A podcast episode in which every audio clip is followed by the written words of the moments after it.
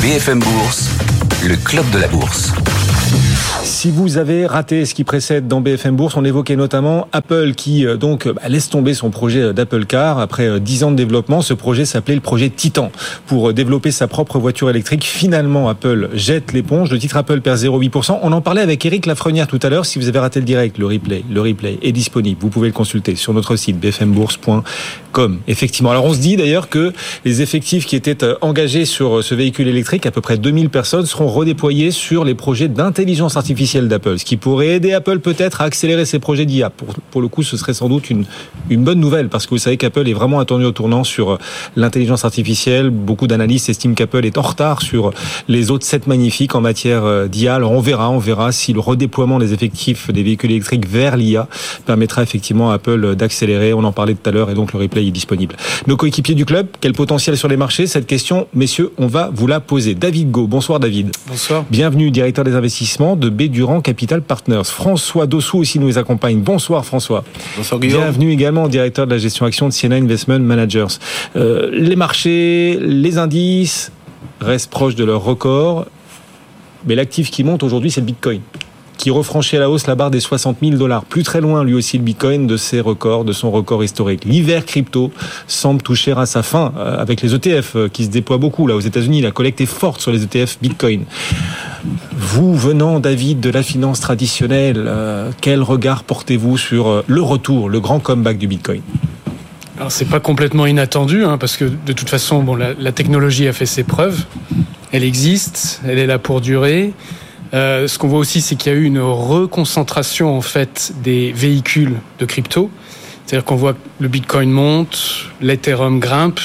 Après, on a toute une série de, de cryptos un peu plus folkloriques mhm. qui, elles, n'ont pas récupéré. Donc, on a un marché qui, quand même, gagne en maturité. Surtout, bon, vous mentionnez les, les ETF, mais à côté de ça, on sait que maintenant, depuis deux ou trois ans, tous les grands institutionnels se sont équipés petit à petit. Euh, les plateformes de e-commerce ont commencé à offrir en fait la capacité de payer euh, en crypto. Euh, il y a des, des, sociétés émergentes de plus en plus importantes qui fournissent donc cette conversion de crypto à devises classiques pour moyen de paiement sur les plateformes de e-commerce. Donc en fait, on savait que c'était en train de s'industrialiser euh, et donc il y a une logique de demande en fait qui grossit et ça devient finalement euh, un segment de, de cash au même titre qu'on peut avoir euh, des dollars US, euh, de l'euro. Donc c'est pas simplement de la, la, spéculation pour aller faire 30 à 50 c'est véritablement du, du fonds de, de porte-monnaie et qui sert dans des vraies transactions. Oui. D'autant qu'il est beaucoup moins volatile, le Bitcoin, qu'il y a quelques années. Il le reste, hein. il reste aussi spéculatif quand même, on va pas se cacher derrière nos petits doigts, mais beaucoup moins volatile quand même qu'il y a quelques années.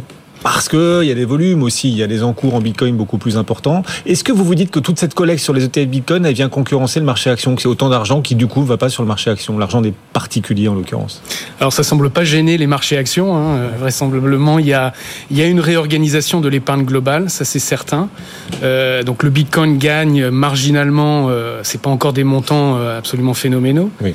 mais c'est vrai qu'on voit une réorganisation où finalement euh, de l'argent sort des, comptes courants courant traditionnel pour aller plutôt vers les marchés actions. On a le monde obligataire qui est devenu beaucoup plus volatile. Et donc, euh, on s'interroge beaucoup plus sur est-ce que c'est vraiment du fonds de portefeuille. Et donc, c'est sûr que ça bénéficie aux actions et euh, à certaines cryptos. C'est incroyable. On est en train de dire, le, François, les obligations sont beaucoup plus volatiles qu'avant. Le Bitcoin est beaucoup moins volatile qu'avant. Alors on a des obligations qui attirent énormément d'investisseurs. On le voit sur la dette française qui attire énormément. On l'a vu hier sur notre adjudication à 30 ans. La demande a été 13 fois supérieure à l'offre. Mmh. C'est fou quand même. Donc l'obligataire attire. Parallèlement, les marchés actions sont sur des records et le Bitcoin proche aussi des records. Le monde euh, regorge de liquidité, c'est ça qu'on se dit en voyant tout ah, ça Je pense qu'on est juste en face d'une problématique de liquidité et qu'il y a beaucoup de liquidités qui doivent être euh, investies sur les marchés, quelle que soit leur nature. Donc je ne reviendrai pas en fait sur l'utilité qui a été décrite par mon collègue précédemment. Euh, moi, chaque fois que je vois un mouvement comme ça, la question que je me pose, c'est comment ça va finir? Et il me semble quand même que la manière dont ça va finir, c'est elle est quand même prédictible et euh, je vois pas comment est-ce qu'elle peut bien finir. Alors pour une raison très très simple, hein, c'est qu'effectivement on n'est pas sur un actif classique. Et on est surtout sur euh, une quantité qui est limitée, une quantité de qui est limitée. Et en face, vous avez des flux qui vont affluer euh, du fait de qu'aujourd'hui il y a des ETF qui existent et qui vont être fléchés. Donc on va flécher l'épargne qui, elle, a une croissance hein, qui peut être euh, adossée à une croissance démographique, c'est-à-dire qu'il y a de plus en plus d'épargne mhm. dans le monde qui va vouloir s'investir. Le jour où en fait tout le monde voudra avoir sa part de TS sur euh, sur euh, le Bitcoin, il est évident en fait qu'on va créer la rareté euh, avec là ça va réagir comme un actif classique, à savoir une fonction d'offre et de demande, une offre limitée face à une demande qui elle va être pléthorique. Je pense qu'on est un peu en train de fabriquer la bulle hmm. de demain. Ah, Donc je suis ah, ben relativement ben non, limité. Vous dites comment, comment ça va finir? Vous dites euh, la demande sera infiniment plus importante que l'offre, et vous dites ça va faire une bulle. Bah, au contraire, c'est le rapport offre-demande et le prix va s'envoler. Ah, mais, ce sera pas une bulle, ah, oui, oui. ce sera le ah, rapport offre-demande. Ah oui, mais, justement, je pense que je pense que la problématique du cours qui va qui va augmenter avec une inflation qu'on va pouvoir constater, c'est une réalité. Ça, on peut l'annoncer. La réalité, le, le, le problème, c'est jusqu'où et il euh, faut quand même avoir dans un coin de la tête qu'on n'est pas sur un jeton qui est monétisable. Donc, à un moment ou à un autre, on ne peut pas exclure totalement que les banques centrales viennent mettre un peu de régulation. Et je préfère à ce moment-là que les, fenêtres soient fermées, parce que je pense qu'il euh, y aura des gens qui vont sauter par la fenêtre euh, et il vaut mieux pas être investi au moment où en fait la réglementation va ah venir mettre un peu de dos oui. dans ce Alors il y a toujours le Deus ex machina, pourquoi pas la réglementation Enfin aujourd'hui elle a plutôt tendance cette réglementation à à s'assouplir. On va voir comment elle continue de se construire. On est au, tout début, mais euh, je vous écoutais François et je me disais en fait il va nous dire que le Bitcoin va monter. Mais, oui, vous nous dites que le, cours ah, du Bitcoin va monter, mais ce sera une bulle. Mais j'entends qu'en face, en face, on a quand même une demande énorme qui est peut-être partie pour continuer de progresser bien supérieure à l'offre. Est-ce que dans ce cas, on peut parler de bulle Enfin, vous, vous, venez d'écouter François. Est-ce que vous vous dites que c'est vers une bulle qu'on va Non, non, je, je, comprends, je comprends le propos parce que le risque régulateur, il est quand même important. Si dans certains pays, par exemple, le Bitcoin devient euh, un moyen de paiement qui vient concurrencer une réserve de valeur qui vient concurrencer les devises locales, on va forcément avoir des des réponses des États qui ne voudront pas perdre leur souveraineté sur ces plans-là. Donc, tout est question de quelle est la taille. Jusqu'à un certain niveau, finalement, c'est anecdotique. Mmh. Au-delà d'un certain point, ça va devenir un enjeu mondial. Et là, on va avoir des, euh, on aura des mouvements et et les marchés vont devenir beaucoup plus volatiles. Mais dans la phase actuelle, vraisemblablement, ça semble encore à ce stade euh, être plutôt toléré par, euh, mmh. l'ensemble des grands régulateurs. Oui, effectivement. Alors bien sûr, on rappelle à tous ceux qui nous suivent que c'est de l'ultra diversification et qu'il faut investir en crypto pour ceux qui souhaitent le faire, que l'argent qu'on est prêt à perdre, ça reste très spéculatif. Sur les marchés actions, on est sur des records aussi. Le CAC 40 d'ailleurs qui vient de rebasculer légèrement dans le vert, presque à 8000 points. En 2000, en l'an 2000, euh, on avait échoué à 56 points des 7000 points à 56 points. Alors on se disait, euh, on va les conquérir les 7000. Et finalement, on les a conquis que 21 ans plus tard. Est-ce que vous pensez que ce scénario pourrait se reproduire avec les 8000 points? Est-ce qu'on pourrait, là, on est à 50 points des 8000, finalement attendre longtemps avant de les conquérir, ces 8000, même si on en est tout proche? Parfois, le dernier kilomètre est le plus difficile. David Peut-être. Et en même temps, ce qui est intéressant, c'est qu'on voit des sociétés qui nous avaient plus habitués à produire des résultats au-dessus des attentes, sortir des chiffres qui finalement sont meilleurs qu'attendus. Et ça ne vient pas uniquement des boîtes de la tech, des boîtes du luxe ou des boîtes. Euh, on a finalement des secteurs plus traditionnels où on voit en fait des résultats qui euh, se portent quand même plutôt bien.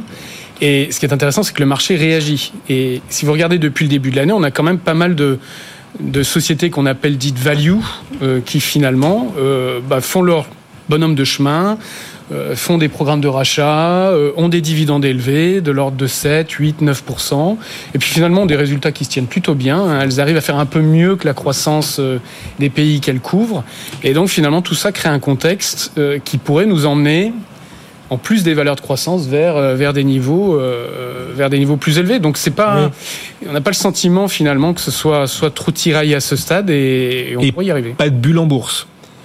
Alors, on n'est pas sur des niveaux de bulle actuellement. Nous, notre, notre point, il est très clair. 2024, c'est pas une année où on va avoir des soucis de crédit majeurs. Parce qu'il n'y a pas de renouvellement de tout ce qui est obligataire de, avec des gros volumes cette année. Par contre, 2025-2026 vont être des années très importantes où nombre de sociétés vont devoir renouveler leurs obligations et leurs crédits. Et là, si les taux restent élevés, euh, ça sera une histoire différente. Mais on est encore. Ils auront peut-être baissé d'ici là, on va voir. Et c'est ça exactement. C'est le scénario, le scénario qu'on essaye de pricer actuellement. François, même question. On est proche là des 8000 points. Est-ce qu'on pourrait, comme en 2000 où on était proche des 7000, attendre finalement longtemps, pourquoi pas 21 ans comme euh, en 2000 pour franchir cette barre symbolique des 8000 non, mais que le marché soit parti très très vite, moi c'est plus euh, la rapidité à laquelle cette, avec laquelle cette, euh, cette remontée a été faite euh, qui m'inquiète plus que les records, parce que faut-il encore rappeler que sur le long terme, le marché il est censé monter. Hein, et donc il n'y a pas de limite en soi pour euh, que le marché continue à monter. Donc la rapidité est un sujet et qu'il faille faire une pause momentanée pour pouvoir reprendre son souffle et pouvoir repartir de, plus belle. Euh, pourquoi pas Mais aujourd'hui, je ne considère pas qu'il y a des, bulles sur les marchés, euh, marchés actions. Et donc, on est dans une situation où, euh, si vous voulez, il y a la progression qui inquiète, mais euh, la similitude avec les années 2000, moi, je ne vois pas du tout de similitude. En 2000, les marchés étaient portés par des entreprises qui perdaient de l'argent. Aujourd'hui, vous avez des marchés qui sont portés par des entreprises qui regorgent de cash, dont même le cash parfois est sous-valorisé en bourse. Donc je pense que oui, que euh, si vous voulez, euh, on, on, va probablement revenir dessus, que certaines entreprises de la côte et que cette, euh, cette hausse soit plutôt concentrée sur un acteur limité, à savoir euh, aux États-Unis, les sept magnifiques dont vous avez parlé tout à l'heure. Et en Europe, on voit que le phénomène commence aussi à se produire sur euh, des entreprises qui, à elles seules, euh, qui, une hausse qui ne profite qu'à une poignée d'entreprises, une dizaine d'entreprises, à elles seules, représente 80% de la hausse depuis le début de l'année. On commence à voir... Sur le CAC 40, sur, 10 sur, entreprises Sur le MSCI et nous, en fait, je regardais avant d'arriver, vous avez oui. 10 entreprises, en fait, dans lesquelles vous allez retrouver ASML, LVMH. C'est beaucoup plus diversifié qu'aux États-Unis, mais vous avez quand même ce phénomène de concentration qu'on retrouvait aux États-Unis et qui a duré toute l'année dernière. On commence à le retrouver en Europe, hein, avec des, leaders, euh, des entreprises de qualité qui ont en fait fait leurs preuves, qui ont du cash, qui ont une situation financière, un bilan très sain mais qui pour autant en fait alertent sur leur, leur, leur participation et le fait que aujourd'hui vous avez des indices européens qui certes ont des niveaux élevés, mais ont une autre problématique, c'est une problématique de concentration des risques, parce qu'elles ont beau être de qualité, elles s'exposent, elles sont aussi des entreprises qui sont exposées à la conjoncture économique, et quelle que soit leur bonne, leur bonne propriété, il n'en demeure pas moins en fait que vous transférez ce risque qui est plutôt un risque d'indice, vous avez tendance plutôt à vous exposer à des risques spécifiques d'une poignée d'entreprises, et ça, ce n'est jamais un indicateur d'une, d'une, d'une, mmh. activité ou bien d'un marché financier qui est, qui est très très La bien concentration, on va en parler dans un instant. On parlera aussi d'IA parce que c'est ce qui marque cette séance. Auparavant, on était à combien? 16 minutes. 16 minutes de la clôture. Dernière ligne droite. On accélère. Vers cette clôture qui se présente peut-être bien. Le CAC 40, figurez-vous, s'est retourné il y a un instant dans le vert. Oui, le CAC 40 surperforme Wall Street, plus 0,04%. Enfin, on reste quand même sur une séance de pause. Hein. C'est assez tranquille, on va pas se cacher derrière notre petit doigt. Le CAC est à 7953 points. Donc, petite hausse, alors qu'à Wall Street, c'est une toute petite baisse. On est en mode pause aussi sur le marché américain. Avant demain, un indice important, un indicateur d'inflation. L'indice PCE sera publié. C'est sans doute ce que le marché attend. Le S&P, la perd 0,06%. Donc, du côté des valeurs, Airbus à Paris s'en sort bien, plus 3,5%.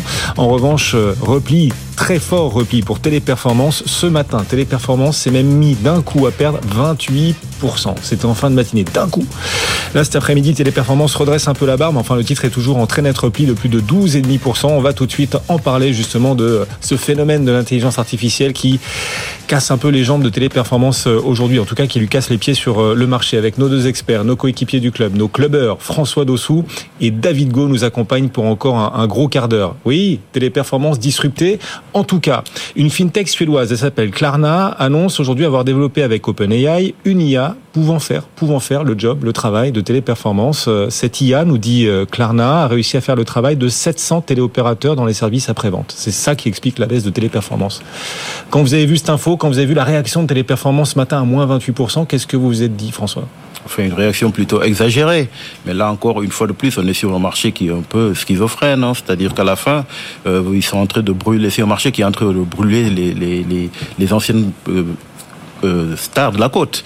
Euh, vous avez Téléperformance aujourd'hui qui en bourse et euh, fait, fait, ne vaut plus ne vaut plus grand chose. Pourquoi? Parce qu'en fait, il a été désigné comme un des perdants, une des activités qui va être disruptée par par l'IA. Bon, euh, l'IA, en fait, c'est un phénomène qui n'est pas nouveau, mais dont on sait à peu près, en fait, que comme toutes les révolutions, on a tendance à sous-estimer les impacts de court terme et plutôt sous-estimer les impacts de long terme et euh, surestimer les, les, impacts de court terme. Mm -hmm. Aujourd'hui, je suis pas capable de dire est-ce que le business de téléperformance va être totalement disrupté et on est vraiment sur un phénomène assez assez binaire en réalité parce qu'en fait, quand vous avez des entreprises dont l'activité elle est assez, euh, vous avez des pure players sur une activité, quand votre activité elle est, euh, elle est aussi challengée, c'est sûr que vous pouvez valoir falloir, enfin, que l'entreprise soit totalement massacrée en bourse, n'est pas exclu. Le, monde peut chavirer d'un coup. Ah bien sûr, bien sûr. Et donc, mais avec des si, on mettrait Paris en bouteille. En fait, on ne sait pas.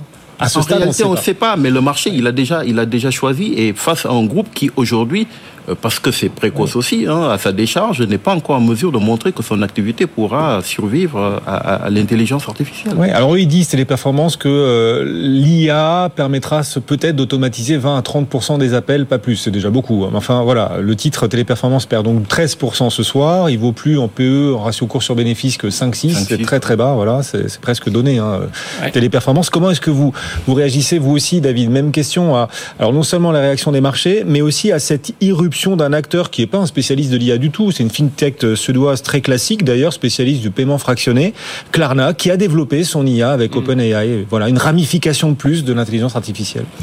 Bah, c'est assez typique d'un contexte où vous avez des leaders. Soit ces leaders ont vraiment pris fait et cause pour ces nouvelles technologies et ont su les intégrer et les anticiper en amont soit elles ont été un peu plus euh, dubitatives et c'est vrai que Téléperformance euh, annonçant que ça pourrait remplacer peut-être 20 à 30 de, de l'activité potentiellement, enfin ou aider à, automatiser, voilà automatiser 20 à 30% euh, voilà, on, on, a là deux approches différentes. Euh, en plus de ça, ça tombe à des moments où les résultats sont quand même un peu moins bons. Donc on se dit qu'est-ce qui qu'est-ce qui se passe? Est-ce que est-ce que c'est pas un virage qui est en train d'être raté? Et c'est là quand même qu'il faut se rappeler aussi que les, les c'est notamment le cas des grands leaders américains, c'est que ne, ne ratent pas ce, virage. En fait, les, les, les grandes boîtes euh, mm. ne ratent pas ce genre de virage. Et c'est à ça qu'on reconnaît les grandes boîtes, un Microsoft, un Amazon. Euh, quand on voit ce qui est en train de se faire dans tout ce qui est serveur, dans tout ce qui est intégration de l'IA, on a déjà du chiffre d'affaires qu'on peut quantifier, qu'on peut mesurer, qui est déjà annoncé avec des marges, avec de la profitabilité. Et donc tout de suite, c'est vrai que la comparaison, elle est, euh, elle est un peu au détriment d'autres leaders qui, eux, euh, finalement continuent à nous dire euh, ben, on n'y croit qu'à moitié. Mmh. Ça, ça c'est compliqué à gérer quand les résultats ne suivent plus. Et puis il y a un petit côté, l'IA, ses effets, ses impacts, il y a un petit côté, on ne sait pas d'où ça va venir. Quoi. On a cette fintech suédoise, bon, euh, ça aurait pu être une autre. Enfin voilà, les ramifications sans doute innombrables à venir de l'intelligence artificielle comme, comme, toutes les révolutions, j'ai envie de dire, parce qu'aujourd'hui, en fait, euh, si vous vous rappelez ce qui s'est passé lors de la bulle technologique, en fait, euh, les premiers gagnants tout de suite, ils ont été identifiés. C'était les infrastructures, c'était les Nokia. Euh, et, quels sont, quels ont été les, les gagnants à la fin? C'est ceux qui ont su transformer les services. Hein, c'est les Amazon, les Google. Et donc, on a toujours tendance à vouloir identifier très vite les gagnants et mhm. les perdants, mais l'histoire et l'expérience montrent en fait que les il, y a, un petit effet faux mot, comme on dit. Absolument, absolument. sauf que là, c'est vrai qu'il faut sortir du marché coté et il faut aller voir le marché du private equity, parce que dans le domaine du private equity, mm. on les connaît, ces leaders. Ils sont déjà en place depuis quelques années. Vous avez plusieurs très grosses sociétés qui sont déjà, mm. euh, bah, c'est toutes les licornes, hein, euh, avec des capitalisations. Alors, elles sont pas encore cotées, mais ce sont déjà des leaders dans leur segment et ce sont des sociétés identifiées. Et donc, euh, oui, il y a, y beaucoup à craindre de, de, ces, de ces boîtes qui ont du cash qui sont déjà profitables et euh, qui sont là pour grossir de façon exponentielle. Mais un groupe comme Téléperformance pourrait aussi, et d'ailleurs ils le disent eux-mêmes, bénéficier de l'intelligence artificielle parce que l'automatisation des appels, ça leur permettra sans doute. Euh, alors c'est pas bon pour les salariés, ça on est d'accord. Mais enfin pour le groupe, c'est plutôt de l'optimisation, c'est des marges, c'est tout ça. Oui, mais il faut l'intégrer, il faut que ça soit pris en amont, il faut vraiment en faire euh, un cœur de un cœur d'activité. Oui, oui. Les sept magnifiques dont le marché américain a beaucoup dépendu effectivement à l'occasion de la saison de publication. Heureusement, ça s'est bien passé pour la plupart des c'est magnifique. On parle même pas d'Nvidia qu'on n'a pas encore cité, donc c'est fait, c'est réparé. Euh, c'est bien, sauf que les 7 magnifiques, en fait, elles sont plus que 4. Depuis le début de l'année, on voit certaines des 7 magnifiques finalement reculer. Apple, depuis le 1er janvier, recule. Tesla, depuis le 1er janvier, recule. Alphabet aussi. Est-ce que c'est un début de brèche quand même? Ou de schisme au sein des sept magnifiques. Enfin voilà. Est-ce qu'on pourrait aller plutôt des sept magnifiques vers les futurs euh, trois mousquetaires, par exemple, David? Ce qui serait pas une mauvaise chose. Ça veut dire que les marchés gardent encore un petit peu de lucidité, de, voilà, de lucidité absolument et de jugement sur ce qui se passe et n'est pas complètement omnubilé par ces par ces sept noms. C'est vrai quand on regarde les résultats du quatrième trimestre. Euh, certains ont publié des résultats absolument euh, canonissimes, euh, d'autres ont eu des résultats qui étaient qui étaient décevants. Donc au total, de ce point de vue-là, c'est plutôt rassurant. Après, ce qu'il faut voir, c'est si le reste de la cote s'améliore quand même. Si on voit des sociétés Euh, le secteur de la santé, depuis maintenant euh, trois mois, a pris quasiment 10% au niveau global. Donc il y a des relais en fait de performance qui sont en place et qui fonctionnent. Et ça, de ce point de vue, c'est quand même, euh, c'est quand même plutôt rassurant. Effectivement. Hier, on vous parlait de cette société américaine, effectivement, qui, dans les traitements anti-obésité, est en train de surprendre tout le monde. Elle s'appelle Viking Therapeutics. Hier, le titre s'était envolé de 120%. Ça continue, plus 13% mm. encore aujourd'hui. Alors c'est très très volatile, mais ils ont réussi un test clinique de phase 2 contre l'obésité et certains se disent que peut-être que cette valeur, Viking Therapeutics, viendra concurrencer Eli Lilly ou encore Novo Nordisk. Deux valeurs, Eli Lilly et Novo Nordisk, qui depuis hier, du coup, reculent. Et c'est encore le cas en ce moment. Intéressant, à hein, ces batailles dans tous ces marchés disruptifs. En termes d'allocation, vous choisissez quelle thématique, quel secteur pour euh, la suite, François, avec vos équipes chez Siena? Alors aujourd'hui, je pense qu'effectivement, il faudrait continuer comme vous disiez tout à l'heure, il faudrait continuer à être plus sélectif, hein, parce que la concentration, quelque part, c'est euh, plutôt une exposition pour ceux qui sont investis en tracker. Aujourd'hui, je demanderais plutôt de commencer à être plus sélectif, hein, pour, euh, parce que à vouloir euh, se déhéger en fait d'une sous-performance éventuelle de la gestion active, en fait, vous êtes en train de concentrer vos risques euh, en vous exposant à des trackers qui sont de plus en plus concentrés avec, avec une certaine euh, hmm. capacité aussi à la hausse, mais aussi à la baisse, parce que puisque les marchés sont plutôt aujourd'hui sur des niveaux hauts et qu'on hmm. s'attend plutôt à une légère euh, consolidation. Donc aujourd'hui, il est peut-être intéressant, après avoir bénéficié de cette hausse, de pouvoir être plus sélectif. Alors, moi, je privilégierais quand même toujours des entreprises qui sont en retard de valorisation parce que quelque part, pour que le marché continue à monter, il faudrait en fait que ces valeurs prennent le relais. Et ces valeurs, en fait, quand on regarde, il y a des valeurs défensives qui n'ont rien fait, des valeurs aujourd'hui, puisque le cash continue à être en fait un des éléments le plus recherché par les investisseurs. Vous avez quand même des entreprises défensives dans les télécoms, euh, avec un mouvement dans les télécoms de, qui a été annoncé ce matin avec Vodafone euh, en Italie, mhm. euh, et un secteur qui n'a rien fait depuis le début de l'année, qui, qui donne des dividendes avec un retour à l'actionnaire, notamment avec un titre comme Orange, qui, mm. euh, qui euh, sur les prochaines années, aura un retour, sur un, retour de cash qui sera supérieur à 10%. Donc aujourd'hui, vous avez des acteurs qui n'ont rien fait, qui sont à des valorisations très attractives et qui pourraient faire l'objet, en fait, qui ont leur place dans un portefeuille plus diversifié. On est à 6 minutes de la clôture. Étienne nous appelle. Euh, c'est vous, Étienne, qui nous ferait vivre cette clôture, d'ailleurs, depuis la salle de contrôle du CAC, la Tour Euronext, en direct. Comment ça se présente ce soir, Étienne?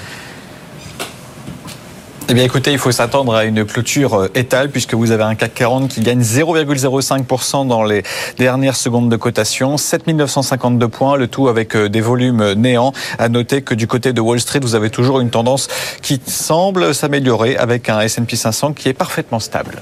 À tout de suite Étienne pour euh, la clôture que vous nous ferez vivre bien sûr en direct. Si vous avez vous tous qui nous suivez des questions sur vos portefeuilles boursiers, vous savez que vous pouvez nous les envoyer en flashant, en scannant le QR code qui apparaît tout au long de la journée sur l'après-midi notamment sur vos écran ou encore à l'adresse BFM Bourse, at bfmbusiness.fr. Et chaque jour, chaque jour, on répond à toutes ces questions que vous nous envoyez, notamment avec Julie Cohen-Horton, dès 15h50, Culture Bourse, chaque après-midi. On parlait notamment d'EFAGE. Un de nos auditeurs nous a demandé d'évoquer EFAGE, qui publiera ce soir ses résultats. Ben, on en parlait à 15h50 tout à l'heure. Si vous voulez réécouter les propos de notre expert, Thibaut François, c'est disponible. Le replay vient d'être mis en ligne. Vous pouvez le retrouver sur notre site BFM Bourse. 15h, 15h30, pas du tout, 17h30. On est ensemble en direct à quelques minutes de la clôture. On entre tout de suite comme chaque soir dans la Data Room. C'est parti.